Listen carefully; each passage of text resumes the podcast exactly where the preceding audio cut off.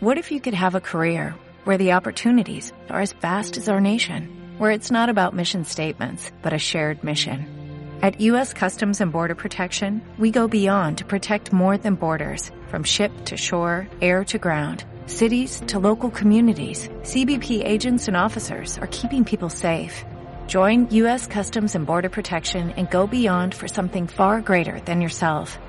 Learn more at cbp.gov/careers.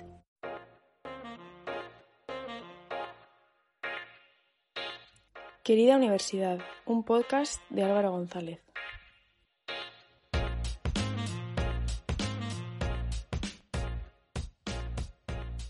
Querida Universidad, hoy te presento a Edu, a Edu de la Concha.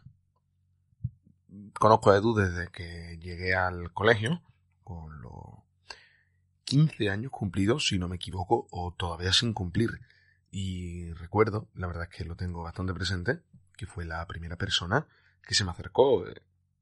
Creo que cuando alguien vive esa experiencia de entrar nuevo a un cole, siendo ya algo mayor y en esa adolescencia, tal vez le puede ser complicado. Y, y me pasó que me resultó muy curioso que en el colegio en el que entré, en las esclavas, lo veía todo muy distinto. Veía como que la gente estaba educada en unos valores en los cuales hay que acoger al que viene de fuera, y, y creo que fue así. Pero siempre recordaré a Edu con, con el chándal del colegio, con unos tenis de fútbol sala Adidas, con las rayas negras y el zapato entero rojo, y preguntándome cómo me llamaba. Y esta vez, pues, creo que dentro de la romántica situación soy yo el que le hace las preguntas a él, después de tanto tiempo, y sobre un tema que me, que me parecía muy interesante, porque aquí estamos para hablar de que Edu ha estudiado análisis económico, que es una carrera muy poco común, o por lo menos muy poco conocida, en la cual solo he encontrado registros de que se estudia de manera pública en la Universidad Pablo de la Vide, en Sevilla, y de forma privada, Edu me comentó que él creía que se estudiaba también en la Pompeu Fabra, en Barcelona.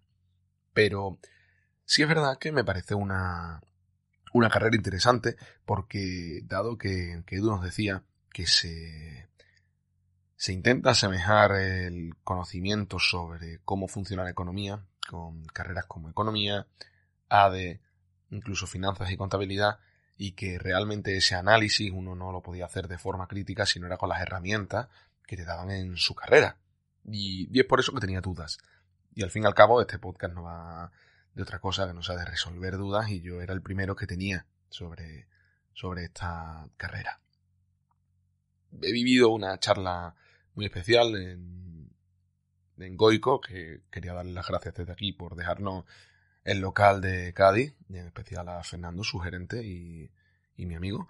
Pero la verdad es que estoy muy orgulloso de tener amigos como Edu, con las ideas tan claras y gente que se ha currado las cosas por, por su propio pie y metiéndose en el barro ellos mismos. Así que, sin más dilación, quería darle otra vez las gracias a Edu por haber pasado una mañana muy chula, porque fuimos a desayunar, luego grabamos, luego nos dimos una vuelta en bici, nos tomamos algo y yo ya me fui para casa, pero él siguió por ahí como, como creo que esa libertad que, que lleva dentro le, le hace eh, sentirse, pues como hemos dicho, libre en la calle y a su aire.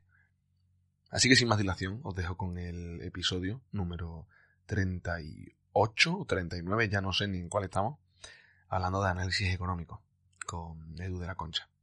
Que lo disfrutéis. Edu, ¿qué tal? ¿Cómo estás?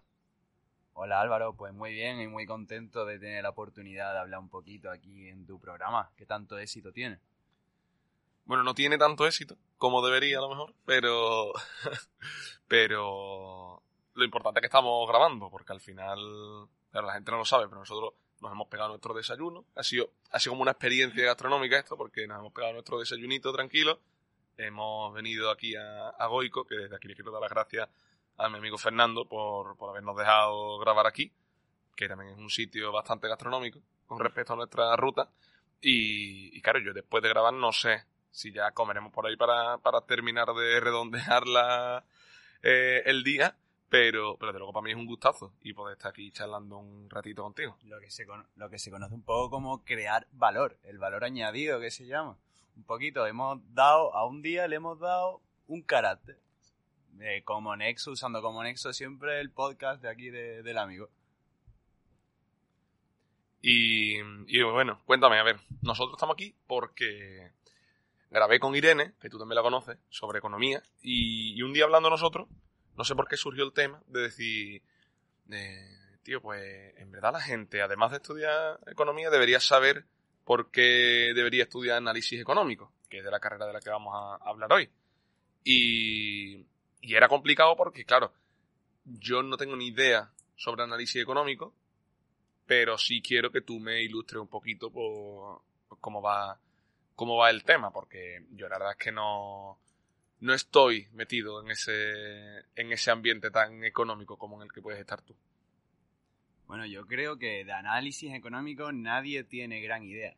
Ya adelanto que es, una, es un grado que tiene, lleva, tiene una vida que no llega ni a los ocho añitos. O sea, yo cuando decidí cursarlo, a mí me lo aconsejaron aquí desde la Universidad de Cádiz, desde el rectorado, había una amiga de la familia y me aconsejó que estudiase análisis económico.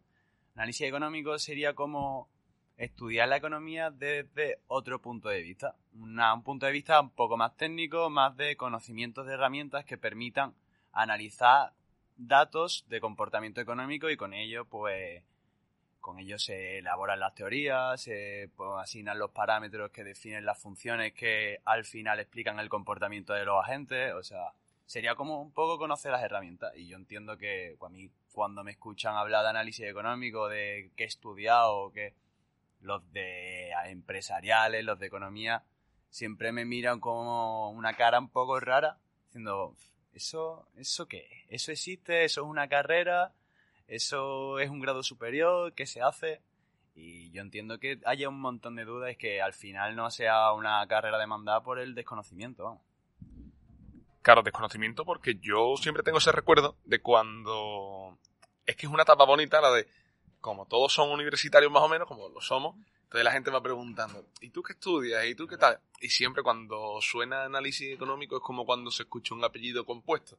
Es como, se, se ve que hay, que ahí detrás hay algo como muy muy elaborado, ¿sabes? Que hay mucha elaboración. Incluso rimbombante, suena, suena como con mucha floritura, ¿no? Análisis económico, suena a máster, a algo, algo muy serio. Y no es más que la otra alternativa que tenemos un poco los chavales y la chavala de por aquí, de Cádiz, de Sevilla, porque tenemos la oportunidad de que está en la universidad pública, está en la Pablo de la Vida. Y aquí, pues la zona, cuando alguien quiere estudiar economía, pues se tiene que ir a Sevilla. Pues un poco de, decir, un poco ilustrar a los chavales, decirle que hay otra oportunidad que también está en Sevilla y que se llama análisis económico.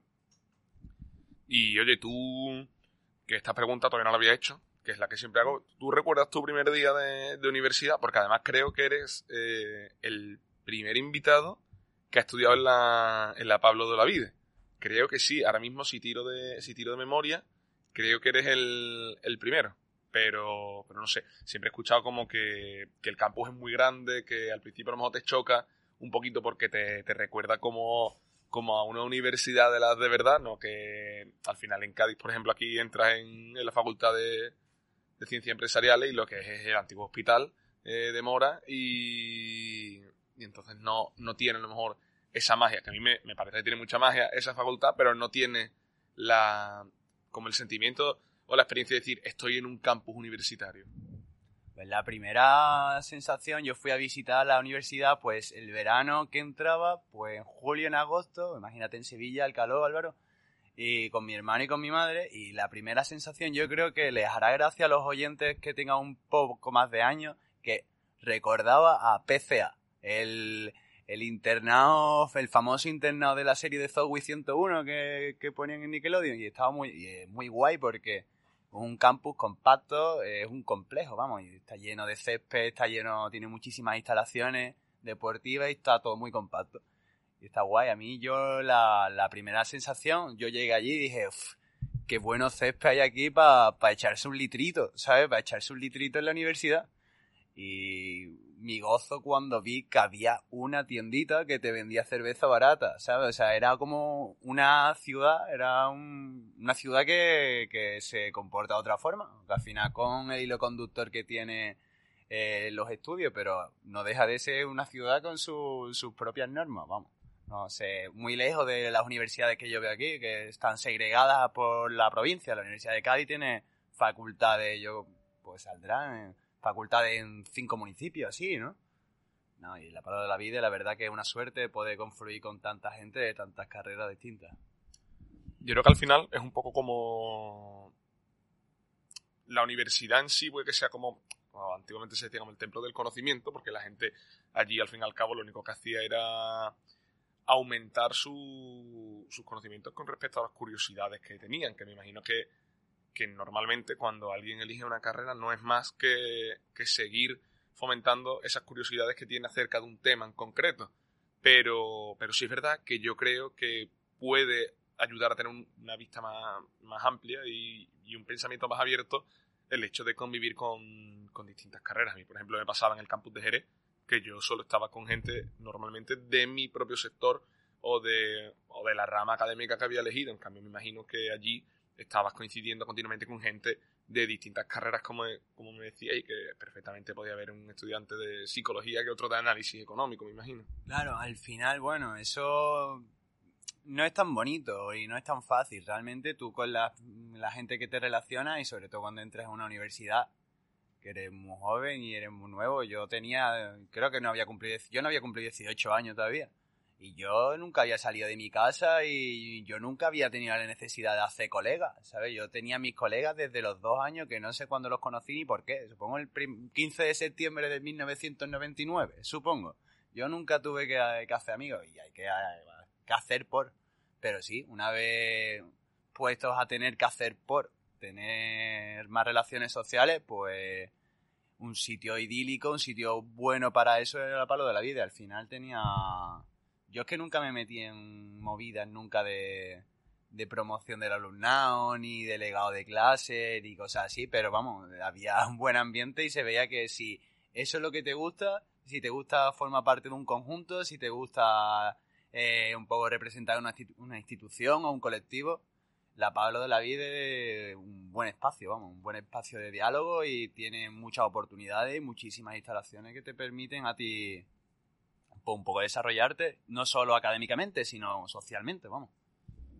Y verdad es que estoy de acuerdo contigo, porque yo creo que, que en la universidad también es lo que decías, aprendes a relacionarte, sobre todo porque hay muchas personas. A mí, por ejemplo, me pasaba que era la tercera vez que tenía que hacer amigos, digamos, porque yo había estado en un colegio, luego me cambié a otro, ya era como la segunda, y luego tocaba la tercera, que era, que era la facultad. Entonces ya estaba a lo mejor un poco más fatigado de, tener que volver a, a empezar de cero. Pero, pero es verdad que para la gente que haya vivido como solo una etapa escolar, tiene que ser también interesante, ¿sabes? En ese sentido. A mí me, me parece que sobre todo es eso. El, yo creo que es el abrirte eso y el conocerte también a ti mismo en otro, en otro ámbito en el que ya eres como mayor, entre comillas, porque eso, tú y yo entramos con 17 años en la carrera y éramos unos, unos críos. Entonces, yo creo que es muy complicado asimilar todo ese tipo de cosas en el primer año. Y, y sobre ese primer año yo te quería preguntar, porque le pasa a mucha gente que cuando entra, a lo mejor si entras en una carrera tipo ingeniería, puede que tengas esos conceptos más, más asentados de matemáticas, algo de, algo de física, algo de química, de dibujo. Puede que todo eso lo hayas podido fomentar un poquito en el, en el colegio eh, durante bachillerato. No tanto, porque al fin y al cabo es un salto grande, pero sí que estás familiarizado con conceptos. Y al final nosotros, en economía, cuando vimos, porque además tú y yo que compartimos clases, lo recuerdo perfectamente que la economía de bachillerato es muy, muy, muy liviana, que es como una introducción a la introducción. Entonces, no sé si tú en ese momento viste que en el primer año te chocaba un poco decir, oye, que yo creía que algo de economía sabía, porque lo único que sabía era lo que daban en el colegio, pero esto no tiene nada que ver. A mí, la verdad, Álvaro, siempre me atrajo mucho el mundo del análisis del dato y un poco que al final me atrevería a decir que es la economía pura y dura. Al final es explicar el comportamiento de las personas. Y un poco la economía, como tú decías, es verdad, los, nuestros compañeros ingenieros, los incluso, sí, ingenieros sobre todo, que tienen una fuerte base de conocimientos técnicos que nosotros realmente, los que vamos a estudiar Derecho, Economía o Empresariales, pues no tenemos esas bases porque vamos a estudiar, o sea, no vamos a estudiar herramientas técnicas.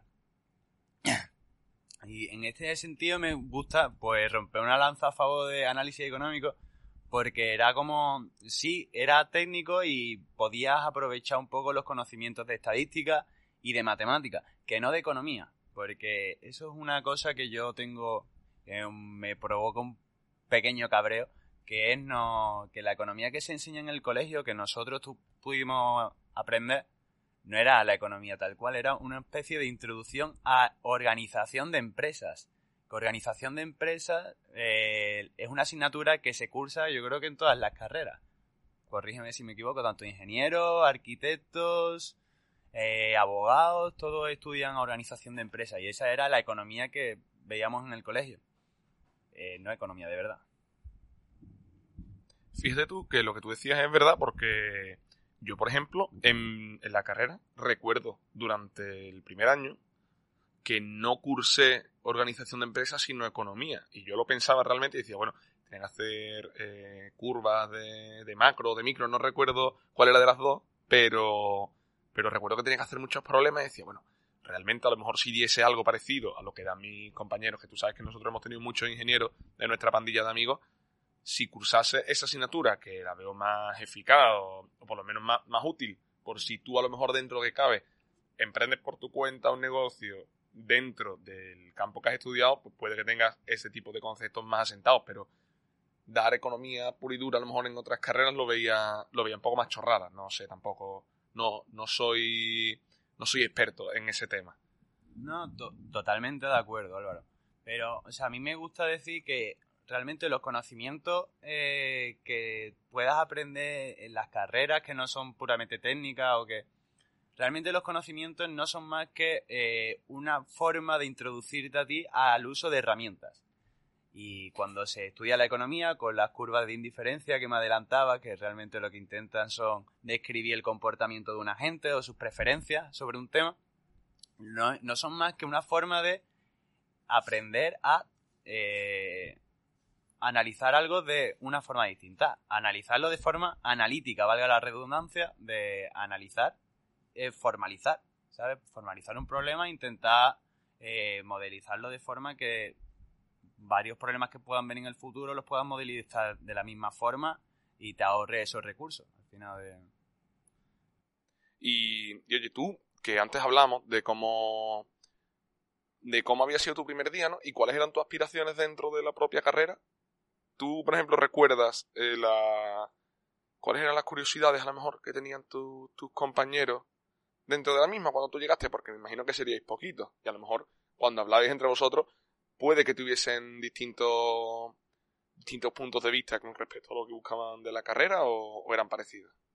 Bueno, un poco, yo creo que eh, había como dos, dos especímenes que abundaban en mi primer día de clase. Éramos como 60 chicos así y por un lado estaba la gente que se creía que en el grado de análisis económico, que ya se empezaba a vender muchos libros de análisis técnico, de bolsa y tal, y se esperaban que el grado en análisis económico fuera un poco su árbol particular del dinero, ¿sabes? Y después, por otro lado, había gente como que análisis económico tiene eh, una nota de corte que es un 5 pelado. Un 5 pelado es porque no es muy conocida. Y entonces eso es un gran problema que hay en las carreras de España, que cuando una nota de corte es bajita, suele ser carreras refugio. Imagínate que tú acabas de hacer selectividad, AD tienes, ha quedado en un 10,5 y tú tienes un 8. Y tú dices, bueno, ya no puedo entrar en ADE, pues, pues no quiero salir de mi ciudad, no quiero salir mucho del perímetro, me voy a análisis económico. Y al final, eh, toda esa gente, que sí, todo, con todos los respetos y las reglas del juego son así si son notas de corte y puedes entrar en una u otra carrera. Pero claro, lo que hacen es bajar un poco el nivel de la clase. No, no los malos estudiantes, los estudiantes un poco peores, pues claro, te bajan el nivel de la clase y hace que pues que, los conocimientos, incluso el ritmo, sea más lento y todo sea un poquito peor. Es que es que yo, por ejemplo, ¿sabes qué pasa? Que lo que lo pienso ahora y, y nosotros que hemos conocido a gente que que oposita, que yo en mi casa he vivido lo que es también un concurso de oposición y tal, digo, a lo mejor más que enseñar lo que es la nota de corte que se busca, que eso nos lo explicaron a nosotros en el colegio, pero yo creo que se debe estar explicando mal si la gente todavía no ha entendido que la nota de corte es la última persona que entró en esa carrera es con esa nota. Por lo tanto, realmente es muy parecido a un concurso de oposición porque hay X plazas en un sitio y van a entrar las primeras mejores notas. Entonces yo creo que a lo mejor si tú enseñas eso de esa forma y no como pues con un 5 puedo entrar aquí, aquí, aquí, tal vez también le estás dando algo de valor a las carreras, porque si al fin y al cabo le vas a dar el valor a una carrera, su valor va a ser la nota de corte que tenga, es una... A mí personalmente me parece una tontería, porque creo que lo único que estás haciendo es devaluar de forma sistemática a algo, solo por... a una carrera, solo por el simple hecho de que tenga más o menos notas. Bueno, realmente yo creo que el problema viene de origen, o sea, no... Yo pienso, recuerdo que cuando nos presentaban un poco la... Eh, como la prueba de acceso a la universidad, cómo era el juego, eh, tienes que sacar tal nota, eh, vale, la media de bachillerato vale tanto, tal. Cuando te presentan un poco el juego, te presentan el juego y te enseñan a jugar, pero no te enseñan cuál es el objetivo, que al final es acceder a la carrera que tenga más, más semejanza contigo, que tú puedas disfrutar más o de la que le puedas sacar más rédito. No hacen mucho hincapié en ello porque incluso desde los colegios mismos eh, los orientadores no tienen la, la, información necesaria. Ellos saben, pues bueno, en empresariales se estudia tal y más o menos se lo pueden imaginar. Pero claro, cuando vienen carreras un poco más distintas, incluso la ingeniería, que cada ingeniería es distinta o que o cositas un poquito más técnicas, pues eh, no saben orientar, no saben orientar. Y entonces los chicos lo que, lo que hacemos es asumir el juego y jugar con las reglas del juego que nos han dado. Y sabemos más o menos que las notas de corte son una especie de imagen de qué carrera puede ser mejor o peor. Muchas veces se piensa en que yo eh, estoy seguro, estoy seguro, estoy seguro que, que, que AD Derecho, AD Derecho es como la carrera que más nota de corte tiene de la de, de la de nuestra rama. Y alucino que sea así porque no es mm, como una carrera, me atrevería a decir, un poco mixto lobo, ¿sabes? No, no es una carrera pura, es, han mezclado dos carreras y por el hecho de que tenga más contenido, ya la gente ha querido entrar asumiendo una nota de corte más cara. Y, han, y han entrado con alegría porque la nota, por el hecho de que la misma nota de corte fuera cara de conseguir. ¿sabes? Y hemos obviado otras carreras diciendo que son peores o que la gente no va a obtener buenos sueldos y tal, porque tienen notas de corte baja. Y yo creo que es algo que debería cambiar.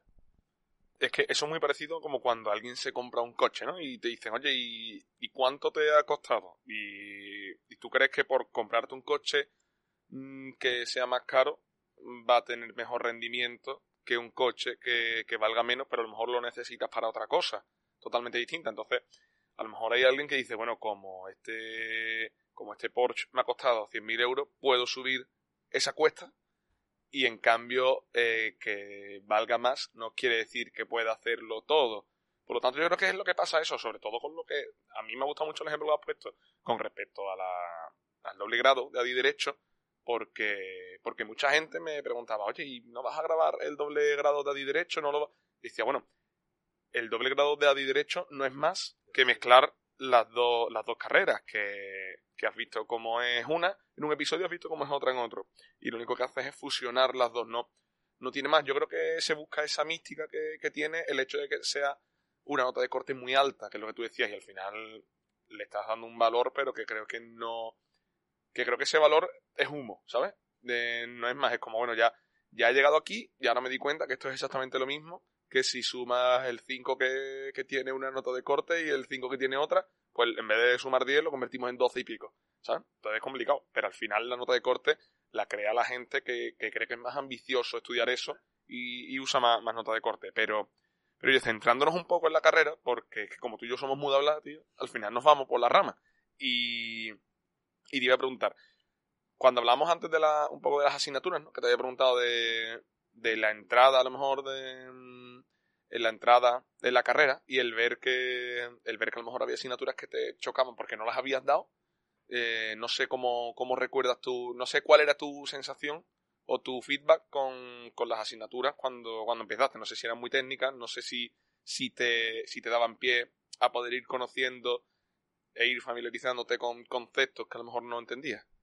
Yo, de una de las cosas que, de la que yo estaba muy orgulloso de, mi carrera fue que nos metieron economía, o sea, asignaturas sí, asignaturas que no habíamos visto, pero porque no habíamos visto economía, realmente. Y yo estaba eh, deseoso de empezar un poco a, trabajar con eso. Yo realmente, el primer año, las asignaturas que cursé eran pues microeconomía, macroeconomía, estadística, matemática, empresas, que era como un poco la organización de empresas, y creo que algo de contabilidad, pero claro, ya no se centra, mi carrera no se centraba en la contabilidad, sino más en intentar explicar desde el lado, punto de vista microeconómico y macroeconómico, un poco los fenómenos sociales que desencadenan en decisiones económicas. Claro, intentamos modelizarlo. Yo estaba loco y de hecho me encantó. El primer año me fue muy bien porque estaba deseoso de aprender a razonar como un economista. Y eso yo creo que es algo que, que en análisis económico tienes la oportunidad de recibir muy pronto y en otras carreras no tanto. En otras carreras, o sea, me atrevería a decir desde mi ignorancia que el primer año hay mucha paja. En las homónimas, en ADE, en, FICO, en, la misma economía que te venden en el grado de economía, mucha paja, mucho, muchas carreras muy iguales y no, no economía de verdad. Tienen como una asignatura que se llama Principios de Economía y ahí te incluyen macroeconomía, microeconomía y algo más. Y ahí es donde empiezan a hacer curvas de indiferencia o intentan hacer los primeros razonamientos analíticos de un poco del Producto Interior Bruto, de mm, los fenómenos de demanda y oferta agregada, de cómo funciona la economía, pero desde un punto de vista muy muy Mickey Mouse, muy y en análisis económico sin miedo y con poca vergüenza intentábamos ya empezar a pensar como los mayores. Yo, para mí es un orgullo, vamos. Y además me imagino que, que notarías, mira, es una cosa que yo siempre, con el hecho de ir hablando con mucha gente, también me he ido dando cuenta de que no todas las carreras son tan específicas a lo mejor, como puede que la tuya se centrase mucho más e hiciese eh, el propio nombre, entendiese que la, que la, que la asignatura no, la carrera iba a ser así, veis a entender lo que era el, el, analizar la economía. Pero es verdad que hay muchas carreras que, que, esa, que esas asignaturas que tú decías al final es como una base que se crea genérica y que, y que parece que es como que es como las tablas de multiplicar. Entiendo que las tablas de multiplicar las tiene que saber todo el mundo en el colegio, pero luego tú no das las tablas de multiplicar en una carrera de humanidades porque no las necesitas en ese momento. Entonces me imagino que que a lo mejor necesitan ir familiarizándose con conceptos y, creer que de esa forma se hace bien, pero es verdad que no, que coincido contigo que a lo mejor no es la mejor forma. Y yo siempre he entendido, en Reino Unido, por ejemplo, se usa mucho el, college, y el college no es más que, está en el grado universitario y el college. Y el college no es más que un colegio, como su propio nombre indica, y lo que crea es gente técnica en, un aspecto. Normalmente eh, suele ser la gente de los college los que acceden antes a, trabajos de mayor importancia porque les dan una capacidad técnica más que teórica. Por lo tanto, pueden, pueden a partir de, esa técnica que han recibido, poder asimilar conceptos y llevarlos a la práctica. Claro, un poco eh, ahí está la diferencia un poco entre el grado de análisis económico y el grado de economía, Álvaro. Porque, o sea, el objetivo yo, el del grado de economía sería un poco explicar de una forma, conseguir explicar de una forma teórica los procesos sociales y económicos que, atañen a las personas.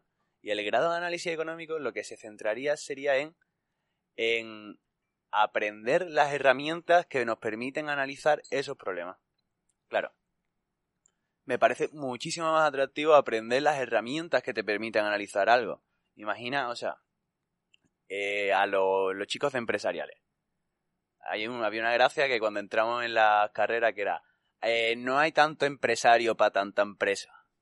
Claro, ¿sabes? Es como no nace un empresario, tú no vas allá a la carrera, te está cuatro añitos allí y te, dicen, tú ya empresario, empresario y a la revista, venga.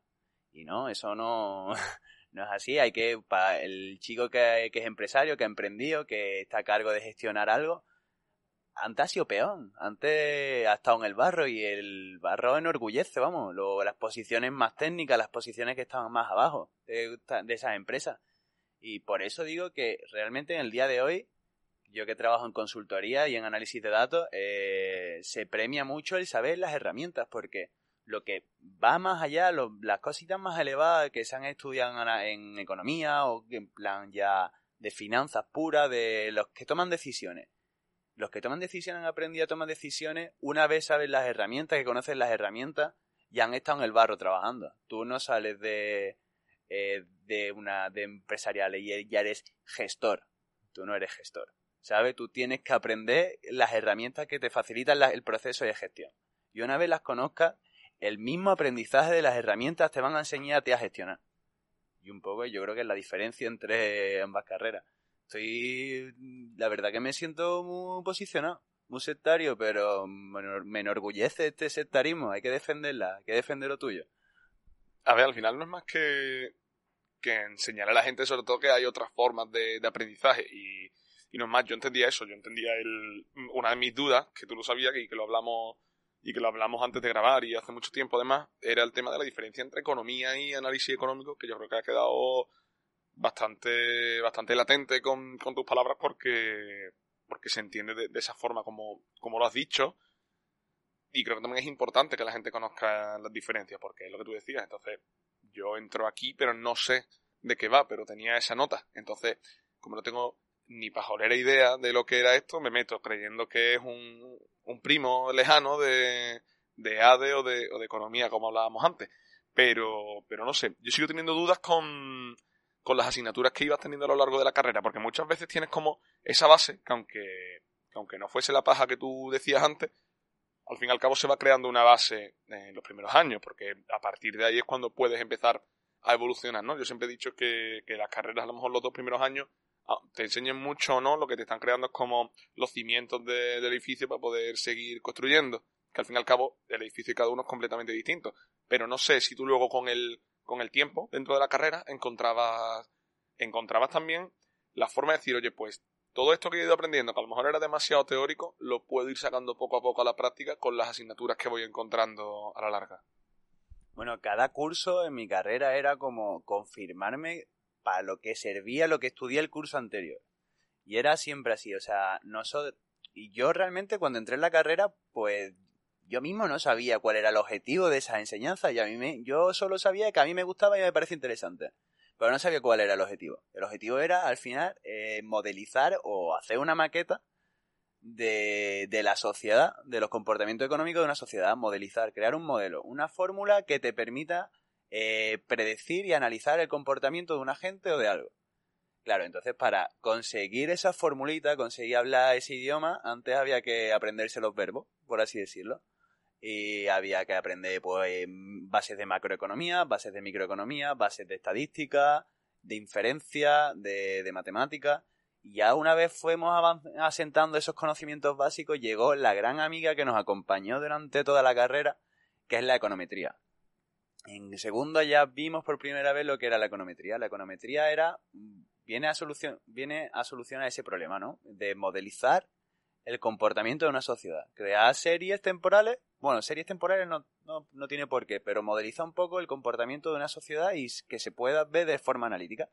Y ya una vez asentaron conocimientos de econometría, pues pudimos aplicar esa econometría a los comportamientos microeconómicos, a los comportamientos macroeconómicos y hasta conseguir esa maqueta de la sociedad o esas diferentes pequeñas maquetitas de la sociedad.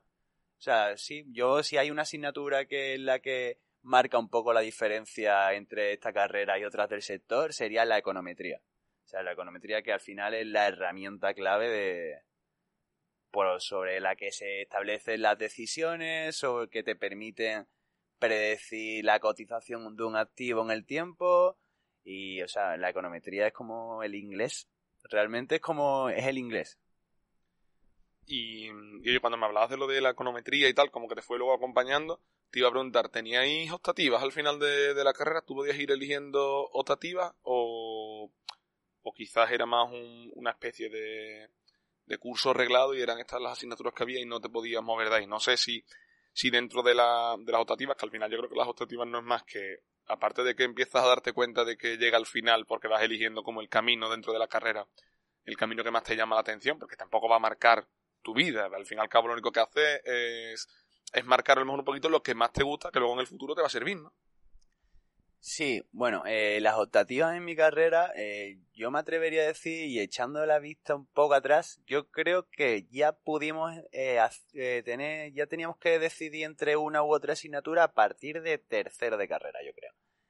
Y, pero no era muy importante porque ya te digo que cuando tú buscas análisis económico, la, de, la descripción en Google, lo primero que te salga de la UPO, de la Palo de la Vida, te va a decir, eh, eh, obtendrá el título de analista económico que le permitirá eh, analizar datos de que pin que pan, no sé, analiza datos. Realmente analiza datos pues es como la econometría y analizar pues la- con la base de micro y de macro.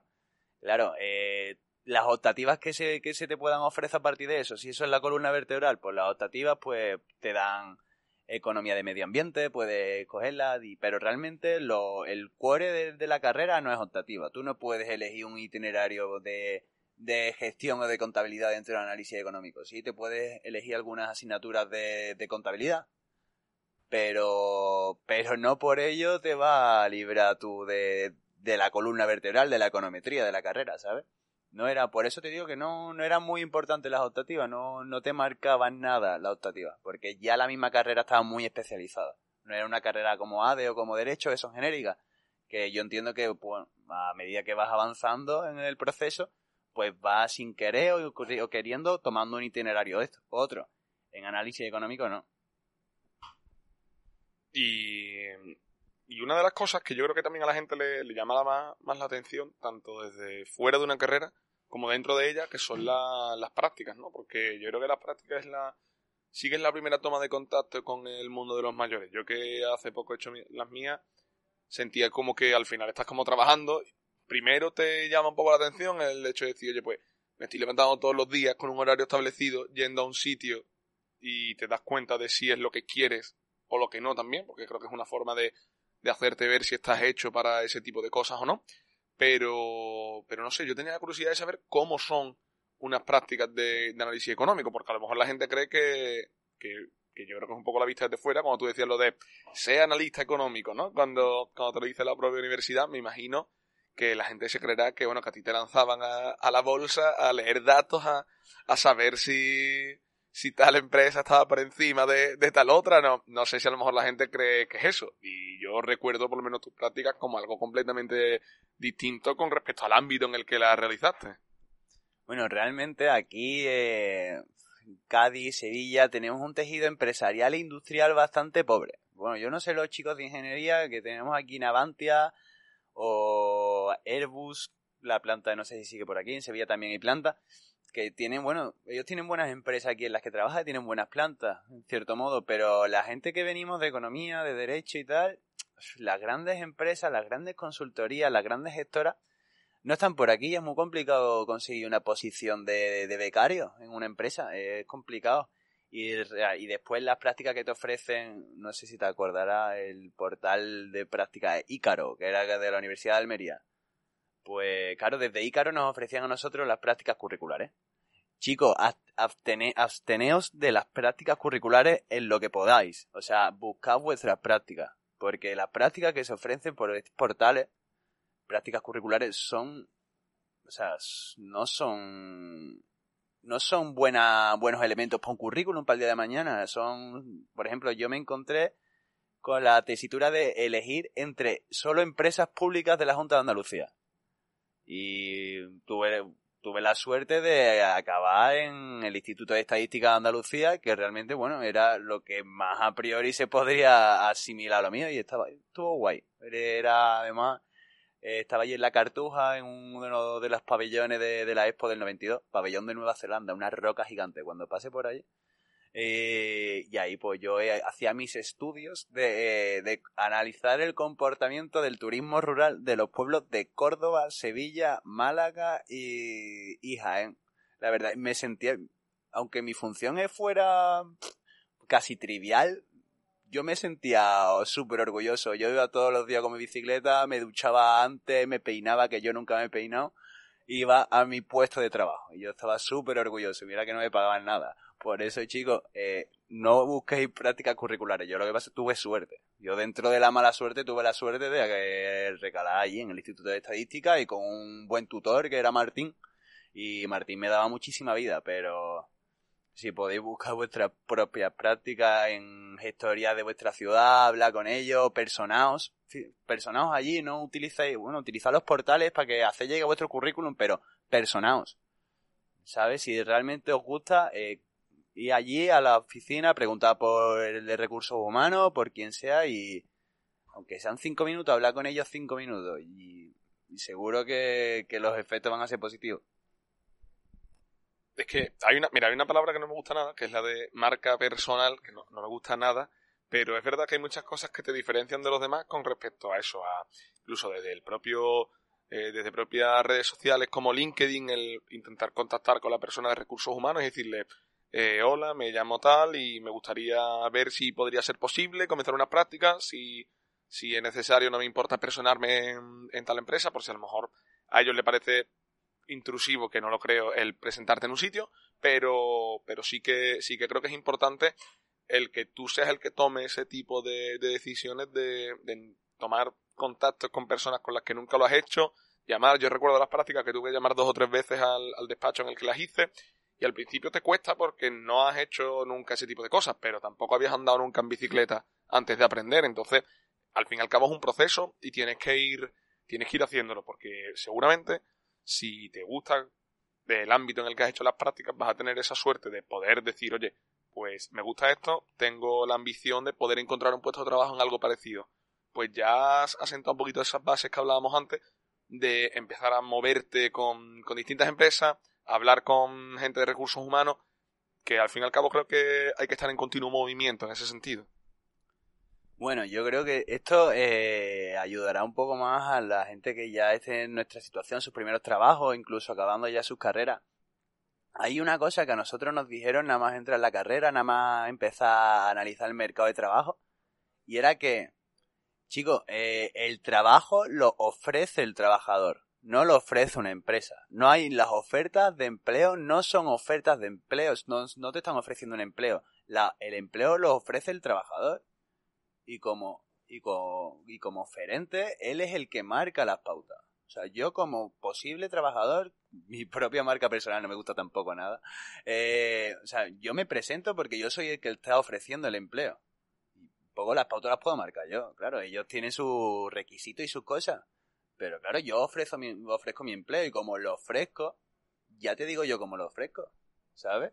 No, hay que perderle el miedo al mercado laboral, porque al final todo el mundo trabaja tienes que trabajar, ¿sabes? O sea, es que no, tienes que vivir, ¿sabes? No, al final todo el mundo trabaja, hay que perderle el miedo al, al mercado laboral, a, la, a, a, las empresas, a la gente de recursos humanos, a los a los procesos de selección, hay que perderles el miedo completamente porque al final son personas y tienen los mismos problemas que nosotros, ¿sabes? Que no son superhombres, que solo tienen un trabajo la única diferencia es esa, que ellos tienen un trabajo y tú no.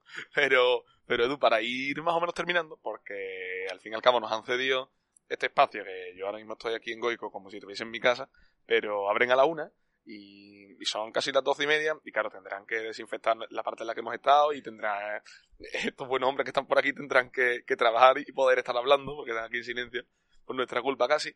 Eh, siempre hago la, la primera y la última pregunta, son las únicas que normalmente tengo preparadas aunque contigo también tenía preparada la de la diferencia entre análisis económico y otras carreras como economía, así que siéntete especial porque he pensado en ti, que creo que es un buen título para una canción, no sé si existirá, pero, pero oye, ¿cómo, cómo resumirías tú tu carrera? Porque hemos hablado tanto y, a veces casi tan técnico, ¿no? Que yo, que yo decía, eh, noto que, que he disfrutado de su carrera, noto que la has disfrutado porque, y que has aprendido porque creo que cuando aprendes algo es cuando sabes explicarlo a los demás y, creo que eso es una virtud y tú desde luego lo has tenido hoy, pero quería saber eso, ¿cómo resumirías tú tu carrera si hubiese alguien que, tuviese dudas sobre ella y te preguntase a ti, ¿no? Personalmente y te dijese, oye, tengo dudas sobre esta carrera eh, y tú la has estudiado, ¿cómo me la resumirías?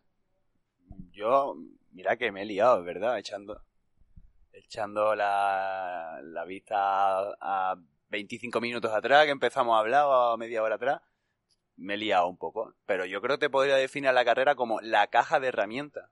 O sea, mi, la carrera, si te gusta la economía, si te atrae el mundo del dato, si te atrae el mundo de, de las finanzas, la finanza, mira, la finanza además que está muy de moda, el Bitcoin y la cripto, pues es la caja de herramientas. Y tú necesitas la caja de herramientas, si no las vas a tener que aprender por otro lado. Y tienes la oportunidad de, te la van introduciendo, te van presentando el martillo, la llave inglesa y la y los tornillitos, ¿sabes? Necesitáis la caja de herramientas si te gusta la economía. Pues Edu, tío, eh, te quiero dar las gracias por pasarte. Ya lo, lo habíamos hablado alguna vez, el, el charlar un día, eh, estuviste como testigo en uno de los episodios. Y, y bueno, y a mí me apetecía tenerte aquí y, yo creo que hemos echado un buen rato. Se nos ha estropeado uno de los micros y hemos tenido que usar solo uno, entonces a lo mejor parece que ha sido todo como un poquito menos natural porque nos íbamos pasando el, el micrófono, pero, pero para mí ha sido un auténtico placer. El primer placer que tengo es tenerte como, como amigo y, casi como, como hermano, pero, pero ya el segundo, pues haber puesto esta guina en el pastel y que, y que algún día pueda decir que he grabado con Edu de la Concha, pues para mí va a ser un, un auténtico orgullo. Así que muchas gracias por haber estado aquí. Igualmente, Alvarito, a mí me ha hecho una ilusión bestial acompañarte hoy y forma parte de, esta nueva aventura tuya. Yo, la verdad, cuando me confesaste lo de la idea de hacer un podcast, de empezar a interesarte por la radio, tú que siempre has sido un ferviente oyente de la radio, me encanta, eh, pues acompañarte hoy aquí un año después de, de que empezaran los podcasts, para mí es un orgullo. Yo lo llevo diciendo cuatro días por aquí y además compartí el micrófono como Pimpinela, como dos hermanos buenos. Esto ha sido además más bonito, bonito por dos. Bonito por dos. Pues Edu, tío, muchas gracias. Y ya por último lo único que decir que gracias a Goico y gracias a, a Fernando por habernos cedido el Goico de aquí, de, de nuestra ciudad, de Cádiz. Y, y, nada, que te quiero mucho, amigo, que ha sido para mí un, un placer estar contigo. Buenas tardes y buena suerte. Y hasta aquí el episodio número 39 de Querida Universidad, hablando con Edu de la Concha. Si te ha gustado, no dudes en compartirlo con las personas a las que le pueda interesar y seguirnos en Spotify y en las demás plataformas de podcast. También, si quieres tener contenido adicional y saber cuándo salen los episodios, nos puedes seguir en Instagram, tanto en arroba querida universidad como en arroba Cervera. También te recuerdo que puedes apoyar el podcast siendo suscriptor exclusivo y teniendo contenido adicional de charlas con personas a las que a mí me parecen interesantes y que puede que a ti también te lo parezcan. Nos vemos la semana que viene, nos vemos con más y mejor. Gracias por estar ahí.